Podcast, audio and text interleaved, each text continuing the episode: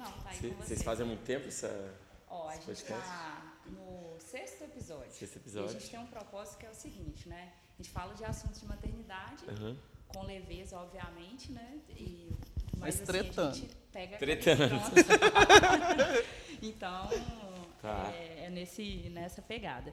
E aí a gente faz uma brincadeira no começo, né? Que cada um de nós é um tipo de treteira. Então, eu sou treteira de boas, a Kika é generosamente ríspida. e aí a gente também vai querer saber que tipo de treteiro que você é, né? É, a gente vai perguntar pra você Tá. que tipo de treteiro que você é. Muita treta, vixe, muita treta, vixe. Vixe, Muita treta, muita treta. É muita treta, viver num lugar onde ninguém te respeita. Este é o Maternitretas, seu podcast quinzenal ou com a frequência que der, para batermos aquele papo legal sobre maternidade. Aqui a gente sabe do poder do eu te amo, sabe que ser mãe é punk e que tem muito papai pop, mas que sabe o que a paternidade representa. Treteira de boas, eu sou a Flávia, mãe do Rafael. Treteira generosamente ríspida, eu sou a Kika, mãe solo da Thaís. Se você gostar desse episódio, não esqueça de compartilhar, dar apertão aí no joinha e dar cinco estrelas pra gente. Assim, quem sabe a gente consegue gravar quinzenalmente? Para sugestões, opiniões e desabafos, mande um Twitter pra gente, arroba maternitretas. Ou um e-mail no contato arroba maternitretas.com.br. Nós estamos em todas as redes sociais como arroba maternitretas. E quem tá aqui com a gente hoje é o esposo da Ana, o pai da Anitta e da Aurora, um cara que a gente conheceu no Força de Pai e que admiramos ainda mais depois de conhecer. E aí, Marco? que treteiro eu sou. Que tipo de treteiro você é? Ah, eu acho que eu sempre fui um- alguém que quis é, colocar luz sobre coisas que eram pouco faladas. Eu não sei exatamente o que, que seria esse treteiro. É um treteiro. É, não sei.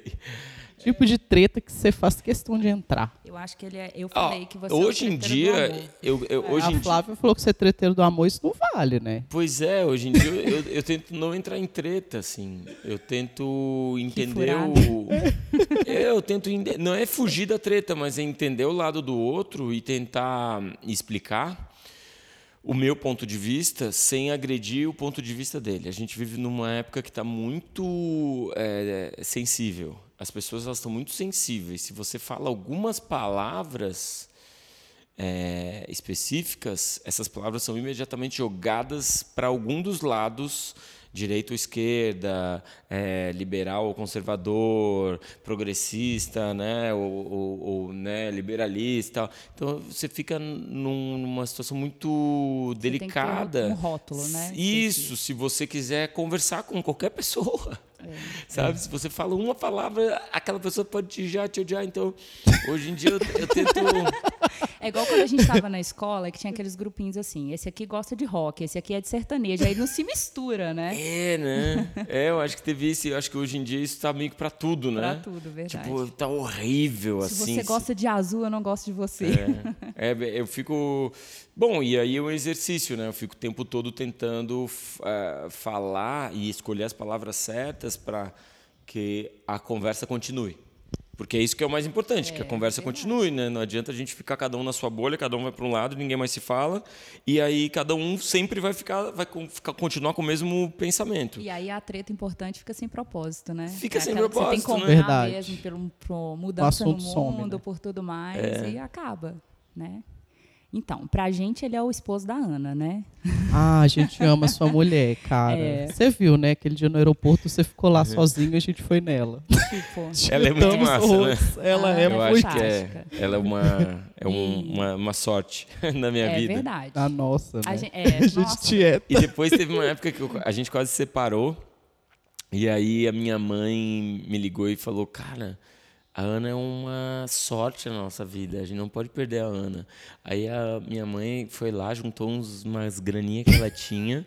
e num carnaval é, pagou um, um hotel mais caro lá perto de Floripa, em Bombinhas. E eu e a Ana já meio separados, assim. E ela, ó, eu queria que vocês dois viessem e tal, passar um final de semana. E aí eu, ah, beleza, Ana, ah, beleza, vamos. Daí fomos com as gurias. E lá a gente meio que se acertou de novo, entendeu? Ah, a gente voltou que a universo junto. lindo! E aí, tipo, eu sou grato à minha mãe por ter me reconectado de novo com, com a Ana, que é a minha sorte, a minha luz, assim. Então, acho que tem essas coisas, né? Ah, já chorei. Ela eu também. Ela é E demais. as mulheres que você tem na sua É, vida, a minha hein, mãe, ela foi muito perspicaz quando ela viu, cara, a Ana é demais, você não pode perder. E eu acho que é verdade, a Ana é a melhor parte de mim, assim. ãh, eu nunca falei isso, mas assim, para publicamente, Legal, mas, é, é legal mas- é o olho, né? Eu já tô chorando horrores aqui. mas é porque é, às vezes eu olho para para Ana e para as meninas, eu vejo as três e eu penso assim, puxa vida, talvez é meio foda dizer isso, mas talvez elas fossem mais felizes sem mim, sabe? Eu fico pensando em como eu que eu posso me esforçar para ser melhor, para que eu encaixe nisso. Porque a Ana é tão boa, as duas meninas são tão boas, que eu olho e digo, cara, eu não posso estragar isso, sabe? sendo sendo homem, né? Porque às vezes a masculinidade tem essa essa Tem uma cobrança também, né? Do- É, todo- é. Tá vendo? Então. Esse é o tipo de treta dele. É, é. Aqui que o negócio nem começou, ela já está chorando. então, assim, a gente é, viu uma boa oportunidade no Força de Pai de conhecer um outro lado seu, né? Então, a gente via você, aí admirava, obviamente, lá no, no Facebook, nos vídeos, nos textos, nos livros e tudo mais. Mas aí a gente conheceu um outro lado que foi mais fantástico para a gente, eu, eu falo pela Kika sem sombra de dúvidas, que foi esse lado de pai real, né? Então, assim, o Marcos teve a oportunidade de andar com vocês de carro, para cima e para baixo, e ele falou, Flávia, esse é o tipo de família que a gente tem que ter, nossa, Ah, a gente tem que ser assim com os nossos filhos. Então, foi muito, muito gratificante, porque tem toda uma paternidade de palco, né, que as pessoas esperam dos pais que estão na mídia, né, e tem a vida real. Então, assim, a gente viu coisas de vocês, né, do ouvir as meninas e de dar voz, delas serem É. pessoas dentro da, figu- da estrutura familiar que foram para a gente a- os melhores presentes daquele do Sim. evento, daquela oportunidade, né? E aí a gente vê hoje essa questão da, da paternidade ser tão discutida e tão colocada em pauta e o que é verdade e o que não é. Pois é, eu quando, quando eu fui para Fátima pela primeira vez, Fátima Bernardes na Globo pela primeira vez com as minhas filhas, é, eu ficava o tempo todo é, batendo nessa tecla mentalmente de que eu estava ali com as minhas filhas e que aquele circo não importava e o que mais importava eram as minhas filhas. Tanto que no primeiro bloco eu tô ali com elas é, e pediram a produção pediu para elas ficarem na plateia e eu tô o tempo todo a câmera filmando a gente e o tempo todo eu tô olhando para elas e dizendo pô tá tudo bem, tudo certo e Esse tal. foi aquele que a Anitta roubou a cena É aquele que a. Anitta roubou a cena. E, e aí, e no segundo bloco, eu disse, pessoal, olha só, não tem como elas ficarem comigo no, no sofá aqui. Daí a produção disse, beleza, pode. Porque a Aurora tava correndo e tentando sair. E eu, e eu beleza, daí senta aqui. Por quê? Porque mentalmente eu estava fazendo esse exercício do que, que é o mais importante? É a Globo, é o circo, é a mensagem, é a plateia, é as pessoas me verem, ou é eu cuidar das minhas filhas? E o mais importante é eu cuidar das minhas filhas o tempo todo. Então, assim, é, é, a gente às vezes faz trabalhos, às vezes a gente está junto é, é, profissionalmente, às vezes a gente está junto na frente das pessoas. Semana retrasada eu estava dando uma entrevista para o Estadão e a menina perguntou: Ah, como você se sente com 3 milhões de, de, de fãs e um vídeo com 50 milhões de views? E eu falei assim: olha, eu só filmo e coloco na internet. Se vai ter muito view, pouco view, não importa. Eu tô na treta aqui com as minhas filhas, essa que é real. Eu falei pra ela, assim, a- pra mim a coisa mais importante é agora eu tentando convencer minha filha a botar um maiô pra gente ir pra, pra piscina, e ela não vai, ela fica aqui, e a outra quer ir, eu tô tentando administrar isso. Isso é a coisa mais importante, né? E, e eu sempre faço esse trabalho mental de saber que uma hora vai passar e espero que passe. Uma hora tudo isso vai passar, entrevista, eh, admiração, seguidores, tudo vai passar. E, Tomara eu- que a eu- mensagem fique, E né? a mensagem espero que fique. E outros pais comecem a brilhar e dar entrevista e tomar conta do pedaço, que daí eu posso ficar só na treta. É, eu acho que essa é a minha treta. Descobri qual é a minha treta. Minha treta é familiar. Eu sou da treta familiar, mano. Eu tô lá. Calma, a sua irmã tá falando, agora ela fala, você ouve. Aí falou, de beleza, agora você pode falar. Ah, agora não quero mais. Ah, mano, agora você não quer, o problema é seu. Né? Essa é a minha treta, eu acho. Viu? Você viu? Ele é esse cara. Mas é isso aí. É, é essa, é essa, é essa tentativa de realmente de. E aí você falou uma outra coisa. A, a- tratar a criança como pessoa. É, que isso não é feito, né? É, a criança não é uma pessoa, né? Não é. Você Criança. já viu quando você tem uma criança pequena de colo? O meu tem dois anos. Eu chego nos lugares e eles falam, oi, Flávia, tudo bem? E ele assim, Sim. É. né? Tipo, Sim. A Thaís fez uma coisa linda uma vez. A gente foi numa festa na casa de um amigo. E aí um cara chegou e veio cumprimentando todo mundo, pegando na mão. Aí chegou em mim, cumprimentou, pegou na minha mão. E pulou ela e foi cumprimentar outra pessoa. Aí ela virou pra mim e falou assim, eu, mamãe. Eu falei assim, Caramba. vai lá, puxa a calça dele e fala assim, oi, tudo bem? Estica a mão. Sim. E aí ela foi. Fez E aí ele isso. olhou, tipo, olhou pra todo mundo, que vergonha. E eu, passa vergonha e cumprimenta minha filha. Aí É. ele pegou, Você falou isso? falei. E ela toda feliz, pegou. Ai, e voltou bom, e sentou. Então, tipo, é isso, né? Não é uma pessoa. Não, não merece nem nada, não respeito, É, um olhar, E eu acho que a nada. pergunta que eu faço, assim, é até anterior. A pergunta é: a gente gosta de criança mesmo? Será? Será né? que a gente gosta? Porque, como sociedade, será que a gente gosta ou será que a gente não gosta?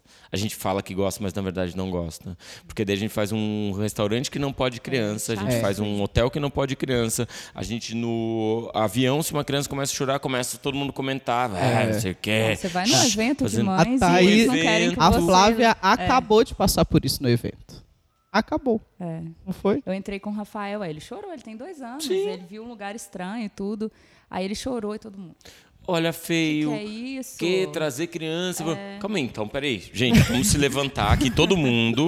Então a gente não gosta de criança, é isso? vamos. Ah, não, beleza. Então ninguém gosta de criança aqui, ok. Vamos Porque- acabar com o evento, o que porque me o evento veio pra falar sobre família. sobre família. criança e tal. aí me preocupa professores que não gostam de criança.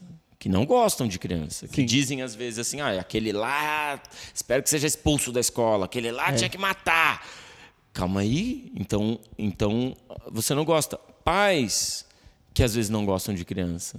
Dizem: ah, meu filho é tudo para mim.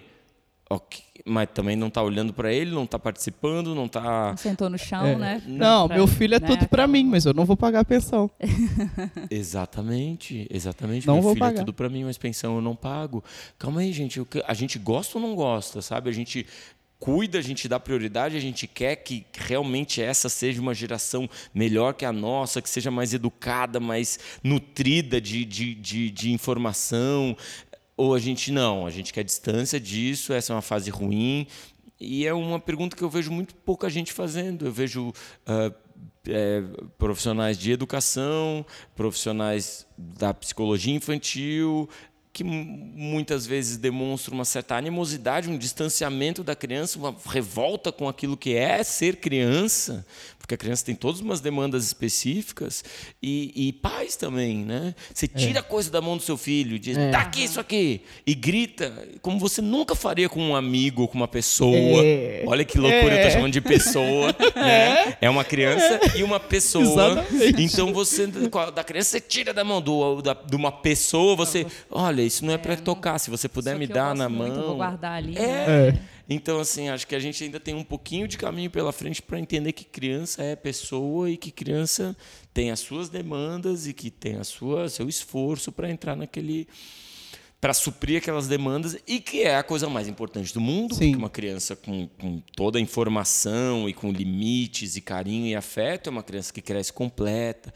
com atenção, com comprimento, ela cresce e vira uma pessoa mesmo, né? É, e foi isso, né, que a Flávia falou que fascinou a gente, porque vocês É. tratam as suas filhas como pessoas. É. Elas são membros Isso- da isso é família, elas tão têm voz. óbvio, né? Que a Né? gente deveria tratar como pessoa, mas foi tão chocante da gente É. ver assim um negócio 100% ali na lata, né? Olha, eles, Legal. elas Não, são e, e- pessoas. e eu acho também que é o seguinte: é, quando a gente vê o Marcos na internet, na televisão, a gente pensa assim, é o trabalho dele. Então, pode ser comercial aquilo ali. Hum, Uma Né? E imagem, né? Foi, né? É porque a gente não te conhecia, Uhum, era isso. Era maravilhoso, era ótimo ouvir aquilo, fazia sentido e tal, mas, cara, é um comercial ali e tal. uhum. E aí, de repente, a gente viu que não é. É, verdade. Agora, Marcos, tem uma treta pesada agora, né? Adolescência. Nossa. Essa é a treta mesmo. Meu, é muito legal, cara. É muito legal. A Anitta tem 13 anos, ainda não chegou nos 14 anos, nem nos 15, assim, e que dizem que é a fase mais complicada. É, a gente tem. A gente tenta ler todos os sinais que ela nos passa. O que, o que isso significa? Prestar atenção no que ela faz em casa, prestar atenção no que ela faz na escola, ou seja, a gente tem que estar perto dos professores, de todo o corpo docente, para entender como é que está a Anitta, o que, que ela está falando, com quem que ela anda, está tudo certo. E a gente colocou ela numa psicóloga. Então, a gente tem mais esse sinal. Quanto mais sinal eu tiver de uma filha adolescente, mais eu sei se ela está bem, se ela está deprimida, se ela está feliz, se ela, com quem que ela tem está uma andando. estrutura atrás, né? Porque às vezes os pais chegam na adolescência com a expectativa de ser diferente, de alguma coisa ali dos filhos, mas a base foi atrás, né? Sim. A base começou no- na fase que eu tô agora, né? Dos dois anos lá, da criança e tudo mais. Então, É, aí a gente tava junto agora, a gente, a gente foi, foi fazer uma parada e a gente estavam filmando a gente, esse momento comercial, e aí ela tava lá achando um saco tudo e a Anitta, meu, não tem freio, ela tipo assim, A "Ah, cara vamos filmar, é vocês vêm andando né? pra cá, e ela andando assim, né? Tipo, com uma cara horrível, e o cara me olhou e falou, dá pra pedir pra ela sorrir? Eu virei e falei, cara, não, não dá. Anitta, você quer sorrir? Daí ela me olhou e falou: se eu, se eu não sorrir, a gente vai fazer isso mil vezes. e aí eu falei: acho que sim. Daí ela, tá, então eu vou sorrir. Daí a gente voltou e ela sorriu. E aí, beleza, desde eu fui num canto assim, chamei ela e disse assim: pô, filha, né, desculpa, se você quiser que eu pare tudo isso, a gente para. Amanhã a gente cancela todos os eventos e não faz nada. Daí ela falou: Não, pai, tá de boa. Eu tô tentando entender quem eu sou também. Sabe? Nossa, Com gente, 13 anos, olha. ela falou: Eu também, isso, eu também não." tô tentando entender quem eu sou. Então, desculpa também, sabe? vontade de falar isso, vai passar a vida inteira tentando isso, né? Eu acho que sim, né? Eu acho que a É. gente passa, a gente passa. Mas aí o que eu falei para ela é que, beleza, eu tô aqui para isso Uhum. também. Eu tô aqui para te ajudar. É, Quando você achar que pode contar comigo para eu, pra eu te ajudar, tamo junto. Porque é verdade, a gente passa a vida toda tentando entender quem Até a gente porque é. quando a gente é, acha que começou a entender, a, a a vida vai lá, muda todas as Muda tudo, né? perguntas e é. É. tudo diferente, É. né? Uhum. É verdade, a gente tem demandas relacionadas aos filhos, depois né, o casamento, e aí ao pai, né? Verdade. Falando das meninas, como é que é esse lance? Porque você e a Ana são figuras que estão ali, né? Na internet, tem Uhum. livro, tem é, agora documentário, né? Tudo mais. Que a Como é Kika que... participa. Eu falei Mentira assim, que gente, eu minha, sou. minha amiga é uma estrela. Que legal. Sou muito famosa. Pra quem não meu sabe, é um Deus. documentário que a gente viajou o Brasil todo entrevistando pais e mães também, para falar sobre a nova paternidade, sobre a capacidade do homem de também ser cuidador. Então a gente entrevistou desde ah, embaixador da Suécia, que é um país feminista, que é um país que onde é, tem o maior índice de licença parental em que o homem participa do mundo, ah, até pais que largaram o trabalho para cuidar dos seus filhos. E a coisa mais linda do mundo, ver que um homem também consegue cuidar e a mulher lá trabalhando e viajando e pagando conta e o homem lá levando na escola e trocando fralda e, e na- na- no grupo de WhatsApp da escola co- naturalmente, entendeu? Com as mesmas eh, frustrações. Isso que eu fiquei mais impressionado. É, Uma hora esse cara é lindo, virou né? pra mim e falou assim: eu, eu- às vezes eu fico meio magoado assim com a minha esposa, porque ela trabalha o dia todo e depois vai, sai pra beber com as amigas. ela, ele falou, e eu falei assim. Cara, isso é uma, né, um- uma reclamação Aqui a de, gente escuta mulher, de né? muitas mulheres. É. E aí ele disse assim, sério? Eu porque eu, eu achava que eu tava muito exigente. Então, não, cara! Todas as- Então, assim, daí você olha. Aí você vê, por exemplo, uma mulher que, que largou o trabalho para cuidar do filho e que se sente insegura, igual esse cara tava se sentindo, que se sente frustrado. Igual esse cara tava se sentindo. Então, não tem coisa de homem, coisa de mulher, velho. Tem coisa de você tomar decisões, uhum. sabe? Eu vou decidir ser pai, eu vou decidir trabalhar um pouquinho mais, eu vou, sabe? É um time e você é. decide. E, e, aí tem todo um papo que nos distancia, o homem da, da paternidade, que é, ah, instinto materno, mulher sabe é. tudo, homem não sabe de são nada. São desculpas agora, é, né? São é. desculpa. Tipo assim, ó, eu vou usar isso aqui para falar que não dá, que Super. não é a minha. É, instinto materno é um negócio crudelíssimo, assim. É massacra. Eu imagino. Porque só de você ser mulher, você tem que saber tudo, é. simplesmente. Eu imagino, eu imagino. Simplesmente, você tem que saber tudo, né? O Rafael nasceu, eu não sabia dar banho nem o Marcos. Uhum. E aí todo mundo ficava assim, não, você já sabe dar banho nele, né? Naquela expectativa eu pensava, gente, eu sei menos que ele. É capaz de se ele pegar, ele se dar melhor, porque Sim. ele teve dois filhos, né? Então ele já sabe pelo menos como é que é. Mas é assim mesmo. É, é e assim, mesmo a minha esposa, a Ana, vocês conhecem ela, ela é super. Ana. Ana, Ana, ela é super é, sem culpa. Ela não nutre essa coisa do instinto materno, eu tenho que amamentar até os 18 anos. Ela é bem, bem segura. Mesmo ela, quando a minha filha, primeira filha, Anitta, se apegava mais em mim, né? Então, sei lá, ela estava lá na função e aí a Anitta vinha e papai, meu papai, meu amor, isso, aquilo a Ana ficava um pouco insegura. Eu me lembro dela dizendo assim: Puxa, sabe, que, por que, que ela não, não vem tipo, pra mim? mim sabe? Mãe, né? É. Então é um negócio tão forte que mesmo uma mulher forte, empoderada e sem culpa, desconstruída né? e que tá tranquila, também se sente cobrada por não ser, em algum momento ali, não, não, não, ser, não brilhar como mãe. Então é muito difícil a posição de é. vocês, é. muito mesmo. E, e, a única coisa que a gente pode fazer é estar tá suportando, é estar tá servindo de suporte para essa. É, tem um cara aqui em Belo Horizonte que ele é, trabalha com PNL, programação neurolinguística, e ele tem um, uma linha muito legal que fala sobre a competência da mulher. Hum que a mulher é criada para ser muito competente e o que que isso traz para a vida dela como um todo. É sensacional. E é muito isso que você falou. É muita competência. Você tem que dar muito conta do recado, sabe? Mesmo uma pessoa, uma mulher desconstruída, em algum momento ela se, ela se sente responsável por aquilo por que, que a filha não está vindo para mim? O que, que eu estou fazendo de errado? Fazendo de errado porque coisa. ela não está aqui, ela está lá. Né? Uhum. Então, é isso, é esse, essa força da competência e imagino que assim. tenha também essa cobrança toda no mercado de trabalho, né? No dia a dia profissional. Nossa, Ai. e depois que você vira mãe, mano? Sim. Ontem eu ouvi uma ótima, né? Eu estava o trabalho atrasou, fiquei um pouco mais tarde. Obviamente, o filho estava bem cuidado, estava tudo certo. Mas eu ouvi uma frase que eu tenho certeza que meu esposo nunca escutou. É assim: Nossa, você está trabalhando até agora, dá tempo de ser mãe ainda? Sim.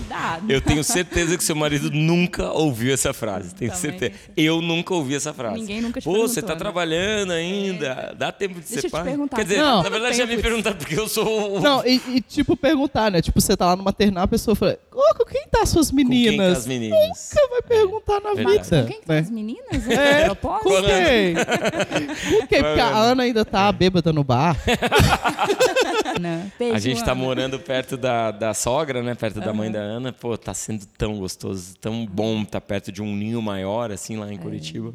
Ai, a gente está muito feliz. Legal o cara falar que tá feliz de estar tá perto da sogra, né? É, tem é porque ela é muito legal. Né? Minha sogra é incrível. E acho que a Ana ser incrível tem a ver com Sim, isso. É... E também acho que isso é um super clichê ridículo. E é mesmo. Colocar o homem contra, contra ah, a mãe da, da mulher. É. E a mulher contra, contra a mãe, a mãe do dele. homem. Acho que é um super empecilho para a gente ter uma vida familiar mais saudável para ter outras é, estruturas familiares, né? É. Porque a minha, por exemplo, a minha mãe está lá com a gente o tempo todo. Maravilhoso. Está ótimo, maravilhoso. Sim, né? que bom.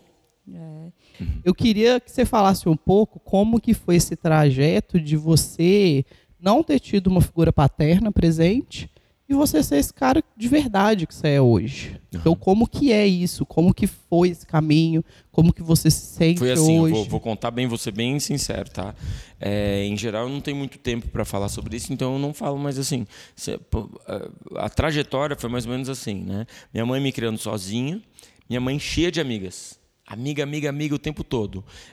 Ela adora sair, minha mãe é feliz, então ela bebe cerveja e tá, saía com as amigas e me levava para bar. E, e eu me lembro muito de, de. A gente morar num apartamento muito pequeno, com um quarto só, eu, eu dormindo na sala, e as amigas dela lá, assim, faz, tomando cerveja, champanhe, e eu dançando, fazendo. Porque eu gostava do Michael Jackson. e eu dançava, imitava o Michael Jackson e a, a mulherada batendo palma, assim um ambiente muito feminino, né? E aí eu começo a crescer e, e eu me lembro assim de ter muitas amigas meninas. Justamente por ter essa, essa coisa de, da, da mãe, uhum. amigas, uhum. mulheres, mulheres, mulheres, amigas meninas. Me lembro, cara, maternal, primeira série, amigas meninas, assim, parceria, amizade. Daí, depois de um tempo, beleza, você começa a virar o que a sociedade chama de homem, você começa a andar só com um homem, você começa a aprender com seus outros amigos que você tem que ter nojo de menina, que menina é menor, é mais fraca, é mais devagar, não é joga chata. futebol, elas são chatas.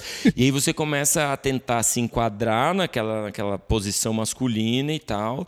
E isso é, eu me lembro de sentir muito desconforto, assim, porque eu ir contra uma mulher, eu, eu ser contra uma menina, uma amiga, era um pouco ser contra a minha mãe e contra as amigas da minha mãe que me cuidaram, certo? Então eu me lembro de me sentir muito mal e depois a minha mãe se relacionou com um cara que era muito mal que era tipo mega machista e agressivo e traía minha mãe, e as amigas da minha mãe avisavam a minha mãe, a minha mãe brigava com essas amigas, e aí era uma relação super abusiva e desconfortável, e eu fiquei muito contra esse cara, então o único pô, referencial masculino que eu tinha era péssimo, e depois de um tempo eu tenho convicção que eu absorvi essa masculinidade, tanto desses amigos que me que me influenciaram de uma forma que não foi legal, quanto desse cara. Uhum. Porque lá pra frente, quando eu comecei a namorar a Ana, a Ana me dizia, pô, cara, você, você tá percebendo que você tá se comportando igual seu padrasto, que você odeia?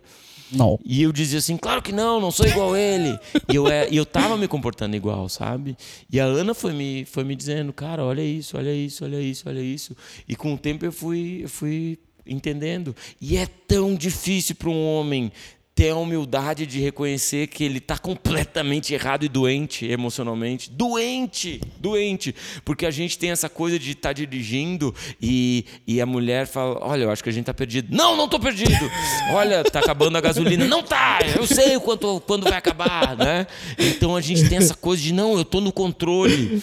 E isso é muito ruim pra gente, cara, porque a gente morre antes, a gente tem mais depressão, a gente se suicida mais, é a gente não vai no psicólogo, não abre o nosso coração. Não vai nem no médico. Né? Consequentemente, né? a gente morre antes de vocês. Você, o homem que tá ouvindo, você junta um monte de dinheiro e aí você morre. Você morre. É isso que é, essa é a nossa vida. Você trabalha, trabalha, junta um monte de dinheiro e morre, cara. É louco isso, porque a gente não percebe que é, é uma vida mais equilibrada e que coloca mais para fora esse, monte de problema, é uma vida mais saudável também que talvez nos leve para viver mais e para aproveitar o fruto do nosso trabalho, né? Aquilo que a gente conseguiu juntar. Então assim, foi a Ana que me, que me curou nesse processo todo e me mostrou, cara, você está sendo machista, você está fazendo isso. Por e aí, que a gente ama a Ana. Tá? É, é, demais. E aí depois a Anitta meio que incorporou isso, então a Anitta me dizia, sabe, quando a gente, eu e a Ana tá. Nossa, dói mais quando a Anitta fala. É, é, fica muito mais claro. Quando a Anitta fala, você olha para sua filha te dizendo: Nossa. pai, você tá viajando e você. tá bom, saca? É difícil, é bem difícil. Mas assim, é, a gente quebrou muitas coisas, assim. É, a Anitta uma vez me puxou e disse: pai, você tá na Fátima lá viajando e escrever um livro sobre ficar em casa com a família. Você está viajando demais. E eu falei, mas Anitta, homem, né? Mas Anitta, eu sou jornalista, eu, eu estudei trabalhei a minha vida toda para trabalhar na maior empresa de, de mídia do, do, do América do Sul. Estou na Globo. Você quer que eu peça demissão? Quero. Quero que você saia, pai. Você falou, escreveu um livro. Ah, papai pop. E daí viaja para o Brasil todo para fazer matéria. Você quer que eu peça demissão? Quero, pai. Nossa, e cara. Aí, beleza. Que encruzilhada. É tão difícil fazer isso. Para um homem é tão difícil fazer isso. Mas aí fomos lá e, e organizamos e fizemos. e, e, cancelei outros contratos numa outra empresa que eu tinha e morri de medo que eu perdesse dinheiro, relevância, visibilidade e mudei para Curitiba onde ninguém me conhecia quase e foi a melhor coisa que eu fiz na minha vida.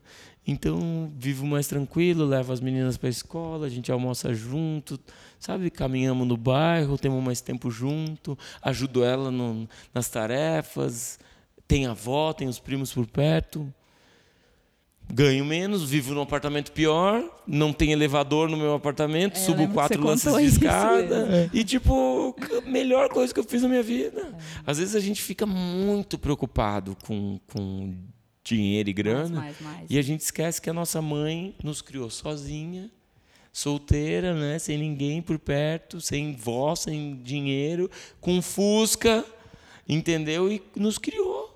E nos criou bem. E isso tudo que está ao redor não importa, o que importa é essa relação específica. Né? A Thaís esses dias virou para mim e falou assim: Mamãe, eu não conheço o vovô. Eu falei: Conhece? Vovô, mora com a gente, o vovô. Não é o vovô Marcos. Meu pai chamou Marcos. Né? Não, é o vovô Marcos. É o outro vovô. E o, a mãe do meu ex-marido, ele, ele, ela é casada com um cara. Uhum. Aí eu, ah, o vovô tal. Não, mamãe, aquele não é o papai do papai. Uhum. Eu não conheço o papai do papai. Uhum. Você sabe por que isso acontece, né? Por, por, causa, por conta de um estudo na escola, ela aprende árvore genealógica. E a árvore genealógica nos ensina que família é laço de sangue. Biologia. Que é, é, é, e que é uma inspiração numa época em que os laços de sangue eram muito importantes, numa época medieval, em que você tem que ser da minha família, porque se você casar com aquela família, nós somos. Uni... Game of Thrones, velho. nós somos unidos, Senhor do Norte, entendeu? E tem que ser a mesma família, o mesmo laço de sangue. Não dá para um bastardo, era esse o termo, um bastardo é um, é um cara que está na nossa família, mas não é nosso filho, não dá para um bastardo assumir o trono. Então, assim, é uma coisa antiga e um ensinamento é, é, ultrapassado de que família, por exemplo, não pode ser o seu vizinho, o seu vô, o seu pai adotivo. Então, essa cultura do família é só laço de sangue, que ainda, infelizmente, se ensina na escola, contribui para que a criança fique o tempo todo se questionando, tá? Mas então eu não sei quem eu sou. Então eu não sei quem é o vô, eu não sei quem é, sabe? É, é o desenho da árvore genealógica. Você olhar, eu quero saber esse tronco. A uhum. festinha do Dia dos Pais, né? Festa. Pra mim era uma tortura. Eu conheci meu também. pai, eu tinha 13 anos. Uhum. E mesmo assim foi uma relação, poxa, eu tinha 13 anos, não conhecia, ele era um estranho para uhum. mim. E o Dia dos Pais era um tormento. Eu já chegava para minha mãe assim, mãe, essa semana eu posso faltar? Porque é. eu já sei que vai ser Que vai isso, ser aquilo. Né? Eu também.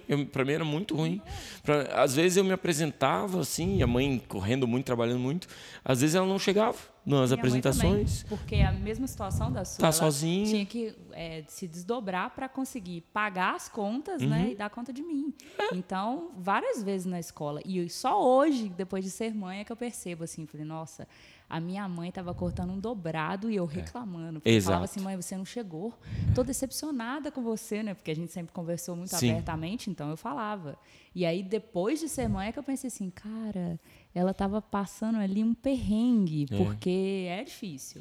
É, é para mim era desconfortável também. Eu, eu, eu acho que a gente na escola poderia tratar melhor esses assuntos, sabe? A gente tem configurações familiares tão diversas hoje em dia e a gente vai ter cada vez mais configurações familiares diversas.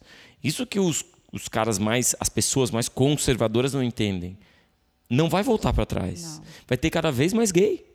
Vai ter cada vez mais homoafetivo, porque esses homoafetivos que antes estavam enrostidos, que não se permitiam, que estavam casados com uma mulher que sempre existiram, super infelizes, né? que sempre existiram, agora estão dizendo, cara, não, eu posso ser eu, sabe? Eu não, eu não vou. Não preciso é, entrar num papel é. aqui, né, para ser aceito. Então vai ter cada vez mais. E a gente precisa lidar com isso, sabe? Isso, né? É, é, como eu disse, eu, eu, sou da comunicação não violenta, né? Então, é, peguei um, tá, um motorista ontem, estava em São José do Rio Preto dando uma palestra, a, a motorista era uma mulher, ela disse, ah, porque eu sou contra casamento homoafetivo e tal, porque eu acredito na Bíblia e para mim homem é Adão e Eva. Daí eu, eu falei para ela, poxa vida, olha só, uh, você entende que toda consequência, tudo que a gente vive hoje é consequência daquele ato de Adão e Eva terem comido aquela maçã por conta da enganação da serpente. É, sim, eu concordo nisso. Então, ok, o homem e a mulher comeram uma maçã, tiveram conhecimento do bem e do mal, foram expulsos do paraíso. É, é nisso que eu acredito. Então você entende que isso é, que aquele, aquele ato nos traz uma série de consequências. Por exemplo, o fracasso paternal de Adão.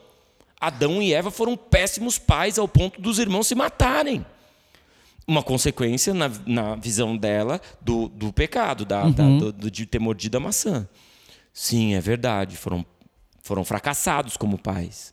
E a gente vai viver uma série de, de, dilemas em toda essa história, a partir de Adão, Eva, Caim, Abel, Jacó, Isaí, e, e, e aí a gente vai indo e vivendo uma série de dilemas que é da nossa vida, de pessoas que vão nascer homossexuais e que vão lutar para terem uma família e para oferecerem para a criança um ciclo de amor e de afeto e de educação e de estrutura.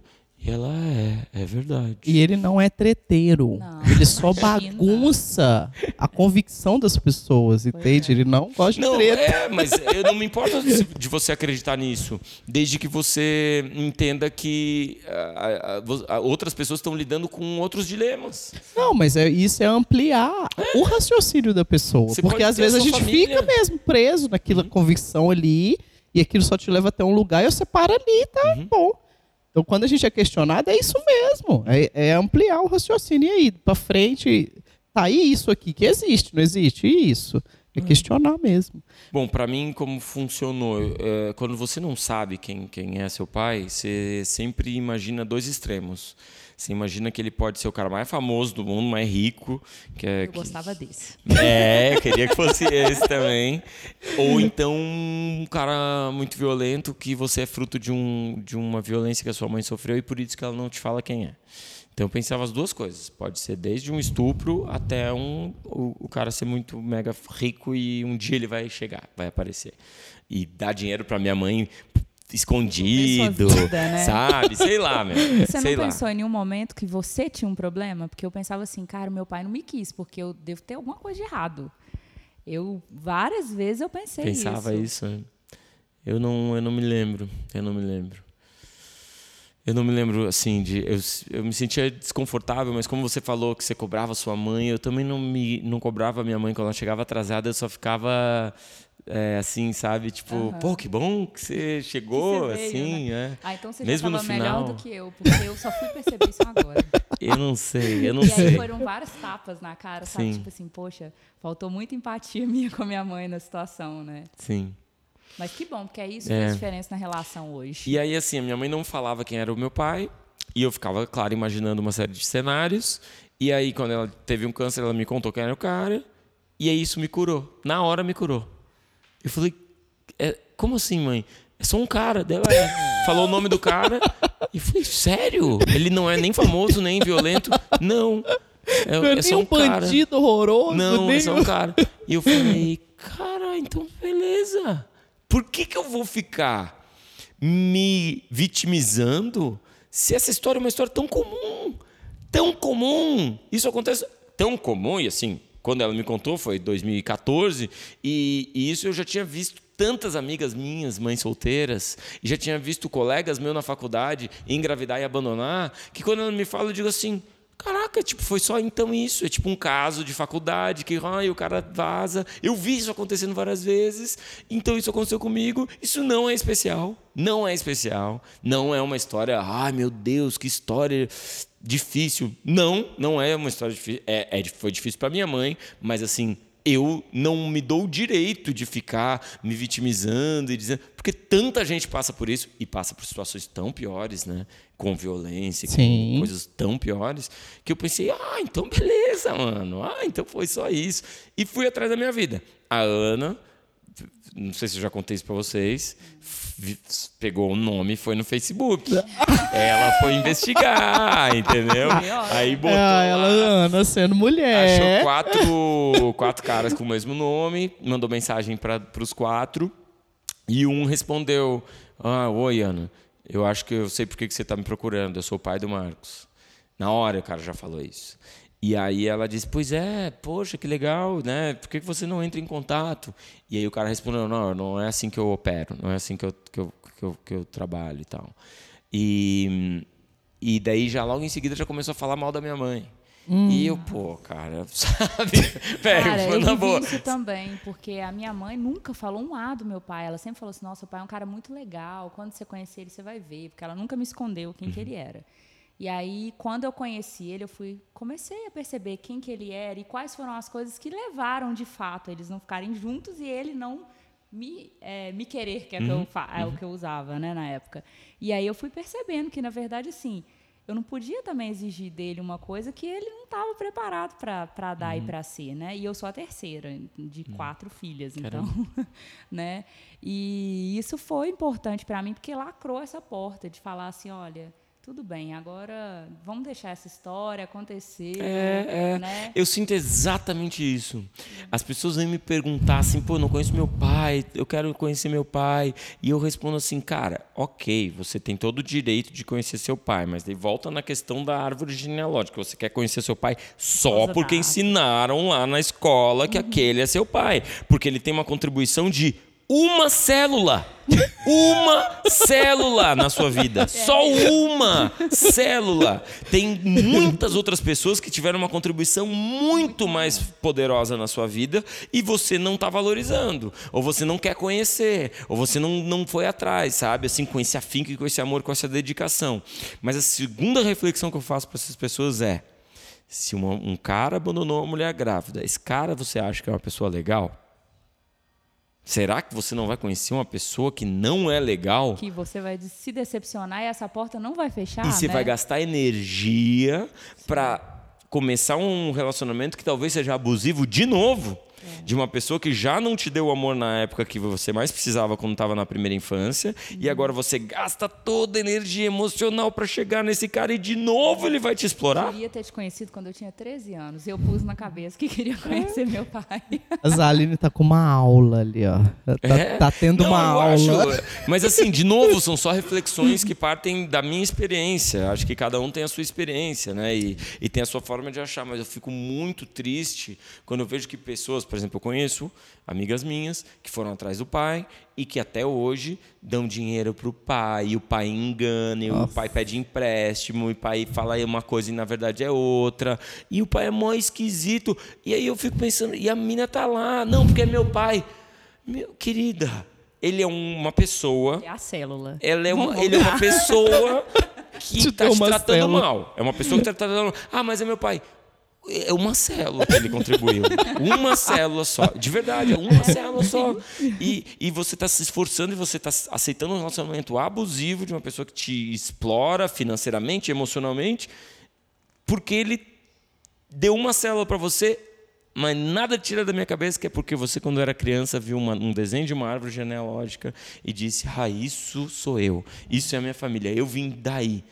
E, poxa, a nossa família é a gente, são é. os amigos, é o vizinho, é o primo, é o avô, que às é vezes foi bem, o seu né? pai de verdade. Sua família é isso, é a sua mãe, no meu caso, é a Ana. A minha família é a Ana, é a mãe da Ana. São os irmãos da Ana, né? Eu Agora, sempre, né, tipo, eu sempre ah, expliquei tudo. Patinho. Eu sempre expliquei tudo, né? Pra, é muito engraçado, porque a Aurora ela entrou numa numa escola a, a Aurora visita... é um anão para começar não é uma criança Mas é um adulto num corpo pequeno. e é muito engraçado porque ela fala assim é, encontra, sei lá, uma pessoa com o pai, e aí um amigo meu com o pai, por exemplo, daí diz, ah, oi, aí ele, pai, ah, o papai não tem pai, o pai dele abandonou ele. Fala, fala bem alto, bem alto no lugar, assim. Tipo, ah, ele é teu pai, o papai não tem, porque o papai abandonou ele. Né, papai? Teu pai te abandonou, bem alto. É, me abandonou. E é verdade, né? Então, assim, a gente sempre falou tão a real, assim, tão a real, sem opinião. Tipo, ó, esse cara aqui não estava preparado, ele por conta de uma série de educação social aqui o cara né explicar o que acontece para o cara ficar ah, ele fugiu esse aqui também fugiu e realmente eu também não conheço muito bem isso também me deixa um pouco magoada isso também me deixa um pouco perdida às vezes. Mas a gente tem as duas aí uma para aprender com a outra e tal. Nesse processo né é, é considerar a criança uma pessoa uhum. é também explicar para a criança que você tem sentimentos, que Uhum. tem algumas coisas que te deixam muito tristes, muito magoadas, mas que vamos viver junto e tentar quebrar esse ciclo e que a gente pode ser melhor do que as pessoas foram com a gente, né? Adorei. E a sinceridade ainda é a melhor abordagem, né? É.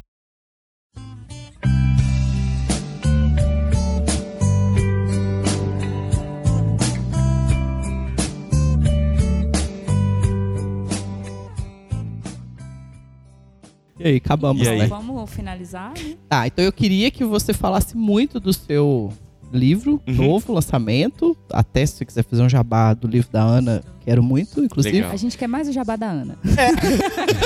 Aqueles- É, Não, a- mentira, a gente A quer o gente seu jabá também. Você, você É. sabe, né? A gente, a gente entrou nessa de lançar livros, né? Porque Eu, eu, Eu eu acompanhei tudo de Portugal, tudo. Mandei altos amigos meus de lá, vai, vai, vai. Foi muitos muito legal foram. em Portugal, foi ótimo.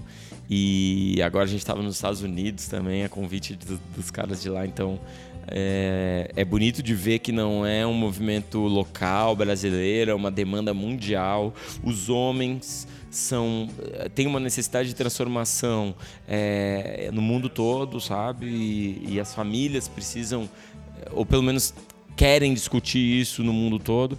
Então a gente tá, a gente lança os livros de novo, sem muita expectativa, a gente nunca teve muita expectativa e a intenção nem é tipo vender horrores, mas é que os livros possam ser objetos de ou presente ou de começo de conversa, de conexão, de aprendizado. E o poder do eu te amo é exatamente isso, é um livro para você dar de presente para uma pessoa que você realmente gosta e que talvez você não consiga falar eu te amo, a pessoa não consegue falar eu te amo para você e você começa a conversa dando o livro para ela e, e ela lê e percebe Nossa, que tem um tive um poder. insight agora, vou, vou pegar um livro seu É, esse aqui é o. pra dar pra alguém. Já. Essa que é a, é a intenção, assim. A gente recebeu tanto feedback de tantas pessoas por, por conta do vídeo que tiveram um fator, um ponto da sua vida transformado, que a gente pensou, cara, melhor, é, legal também seria materializar isso, porque o vídeo tá no WhatsApp, às vezes se esquece, desaparece. O livro vai ficar na cabeceira das pessoas, vai ficar ali no- na mesa. O livro é um presente, uma dedicatória, que pode ser muito mais marcante, né? Pode servir como uma Essa é a chance de como falar o eu objeto. te amo, né? e a Sim. chance de falar eu te amo. Que realmente externar, né? aproxima as pessoas e, e acho que essa é a intenção no final das contas. E o documentário? Então, documentário, a gente está em fase de montagem. Acho que a gente ainda vai captar mais algumas coisas. A gente entrevistou homens e mulheres de todas as classes sociais, de várias cidades do Brasil, para falar sobre possibilidades de paternidade, sobre a, o que, que o homem pode ser quando ele te- se depara com o nascimento de um filho. E então a gente tem ótimos exemplos. A gente entrevistou pais que abandonaram, pais que abandonaram duas vezes, três vezes, pais que sempre têm uma desculpa e normalmente eles têm, né? Um pai que abandona, ele sempre vai dizer: "Ah, foi por causa disso, foi por causa daquilo, foi por causa do namorado da minha ex-namorada que me correu a- na violência e tal". E aí você ouve tudo e aprende com tudo isso. Isso que eu acho que é o mais. É o principal, a principal intenção do, do, do documentário é esse. Você ouvir todas as histórias, sem preconceito, e aprender. Ah, então é por isso que os homens abandonam. Então é por isso que, que, né, que, que é tão difícil ser mãe solteira. Então é por isso que alguns homens quebram o ciclo. Quem sabe a gente pode aprender junto como, que, como faz para ter uma vida mais feliz. E então a gente está em fase de edição agora e espero lançar esse ano ainda. Nossa, eu espero mais. que legal. E a Kika vai estar lá, dando os pitacos dela. e a Thaís também. Que legal, que legal. E, e o Força de Pai? Vai vir? Vai ir em alguma edição? Isso é um Já- convite? Você já. Ô, claro, eu sou Você, dessas. é dessa Contem família. comigo, contem tá comigo. falando de constituição familiar, você é da família do. Força. Ah, Contem comigo. já é, pô. Foi um dos eventos mais especiais da minha vida. Sem dúvida. Nossa. Eu fiz, eu fiz muitos eventos, né? Vocês sabem, eu já fiz muitos eventos, eu tenho algumas lembranças fantásticas, assim. E o Força de Paz, sem dúvida, tá ali entre os grandes eventos que eu participei, os eventos que eu, que eu fui surpreendido por uma força da terapia de grupo, da transformação, da, do potencial da transformação masculina, de homens dispostos a falar, a ouvir, a se transformar, a aprender, a chorar, a contar coisas muito íntimas. Foi muito forte, mesmo. Tão forte que eu adoraria repetir a dose. E se vocês me convidarem, contem comigo sempre. Já está convidado. Show. Que Obrigada bom. pela mais uma oportunidade de aprender Nossa. junto e com você aqui, né? Que é sempre maravilhoso. Sempre, a gente sempre baba ovo mesmo, lindamente, porque... Obrigado e agradeçam. Continuem sendo fãs da Ana, porque ela. Ah, grande não, parte. essa Beijo, sempre, Ana, né? Sempre. A Ana deu você de presente para a sociedade, entende? É verdade. significa muito. Então foi através do que ela é que você se trans, né, contribuiu com a transformação que você teve e, e o que ela é é o que você é. Eu então na hora que 100%. você fala assim, eu fico com medo de ir lá estragar as três.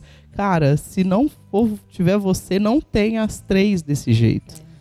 Então, é, é um trabalho mesmo em grupão, é uma família, amor mesmo. É, é o poder do eu te amo, É isso aí. né?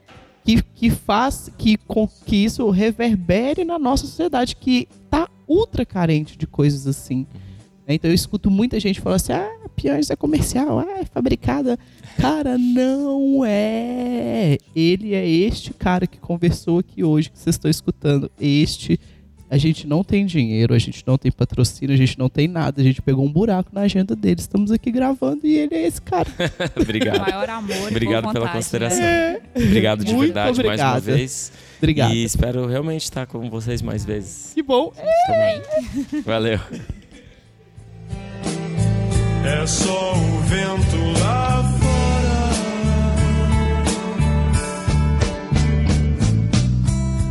Quero colo. Bom, e para finalizar esse episódio, a gente quer inaugurar uma novidade aqui no Maternitretas. Então, seguindo as vibes positivas do Podcast Friday, a gente gostaria de indicar um podcast dos nossos parceiros do Força de Pai. Então, se vocês procurarem aí nos agregadores de podcast Força de Pai, vocês vão escutar o podcast dos meninos e o episódio novo tá sensacional, falando sobre a questão do pai, da carreira e de cuidar da criança. E aproveita aí para acompanhar e, e se deliciar com esse podcast que é do nosso grupo do Força de Pai.